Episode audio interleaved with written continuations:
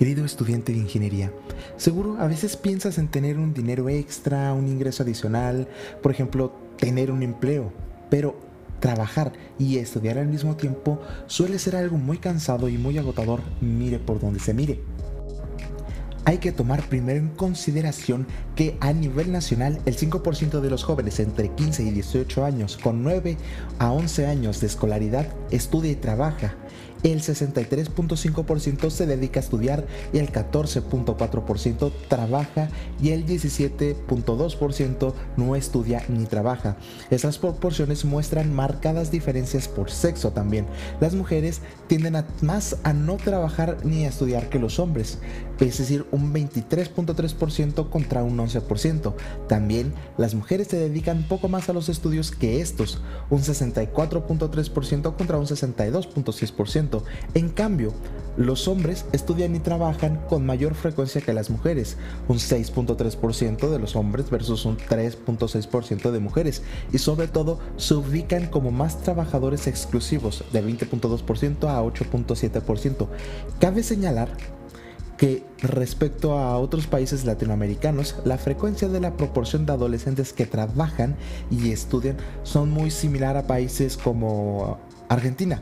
Aunque en México la inserción laboral de los hombres y la actividad de las mujeres son mucho mayores, lo cual está ligado a transiciones más tempranas a la unión conyugal, es decir, al matrimonio. Pero la pregunta es, ¿por qué lo hacen?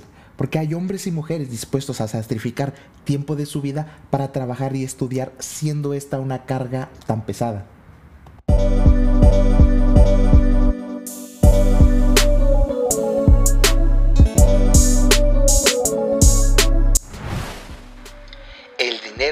Y la experiencia.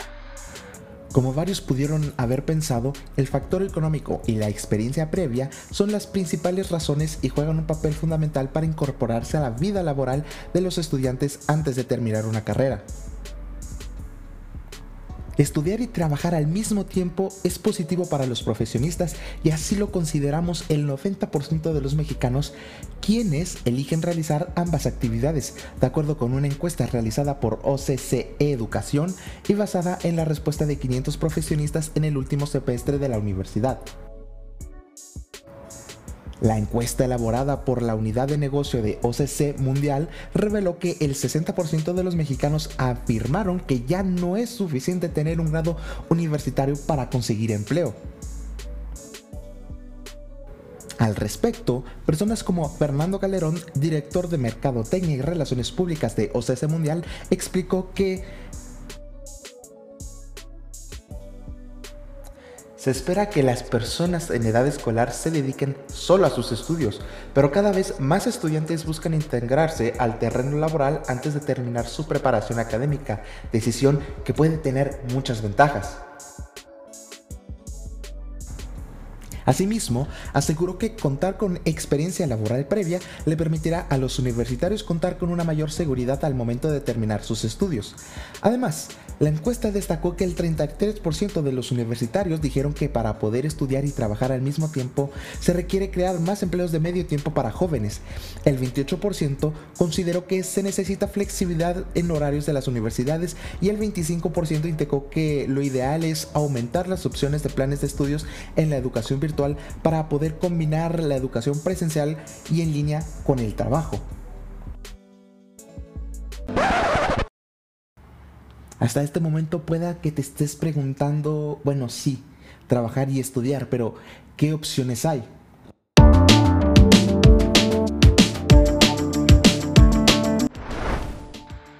Las opciones al momento de combinar el trabajo con el estudio. Entre las opciones que destacaron al momento de combinar el trabajo al momento de estudio, los encuestados mencionaron las siguientes. Número 1. Trabajo de medio tiempo en algo relacionado con la carrera que estudias. Número 2. Trabajo de medio tiempo en cualquier rubro, de lo que sea pues. Número 3. Un trabajo como becario. Número 4 en las prácticas profesionales. Número 5, en el servicio social. Y Número 6. Como voluntariado. A pesar de las ventajas que representa trabajar y estudiar al mismo tiempo, el 27% de los universitarios encuestados dijo que al realizar estas dos actividades podrían tener una que otra desventaja, como la falta de tiempo, que el 26% lo ve negativo por la baja del rendimiento escolar y el 20% lo ve negativo por el aumento eh, este, circunstancial en el nivel de estrés. Pero si estudiar y trabajar te reduce el tiempo, te aumenta el estrés y te baja el rendimiento escolar, ¿por qué hacerlo?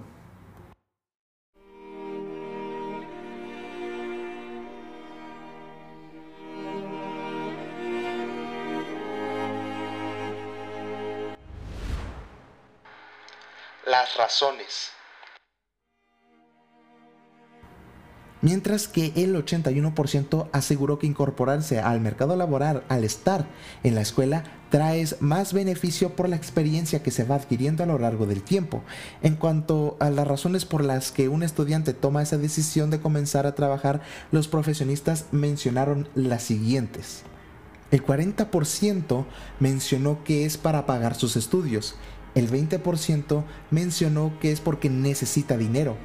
El 20% mencionó que quisiera contribuir a la economía familiar, mientras que el 12% lo hizo para adquirir experiencia y un reducido 8% para obtener mejores oportunidades laborales.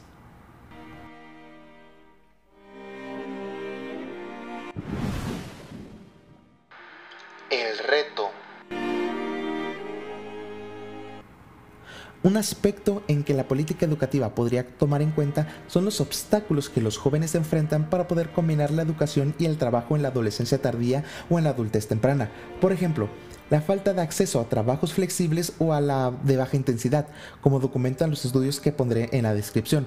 Para los estudiantes trabajadores es un reto mantener el desempeño académico y dar continuidad a la trayectoria educativa debido a la disminución de horas de estudio y a la rigidez de los horarios laborales. En ese sentido, para efectivamente conocer si los trabajos informales de estos estudiantes trabajadores representan una verdadera oportunidad a mediano plazo, es necesario analizar sus trayectorias educativas y laborales futuras para evaluar si estos jóvenes logran cursar la educación superior y sobre todo insertarse en empleos que, más allá de su carácter formal, constituyan, digamos, este, tengan que ver con sus, con sus carreras, porque justamente muchos estudiantes terminan trabajando en empleos que poco o nada tienen que ver con la carrera que estudiaron. Sin embargo, los políticos, bajo su miopía, lo único que ofrecen es dar becas, becas y apoyos a estudiantes que trabajan y estudian. Sin embargo, gracias a esa miopía, ellos no ven que el principal problema de la educación en México tal vez no sea la deserción, sino la calidad de, de la misma educación. Es decir, se quiere ayudar a los sectores más vulnerables dando la educación. Sin embargo, de nada sirve darle educación al pobre si le das una pobre educación.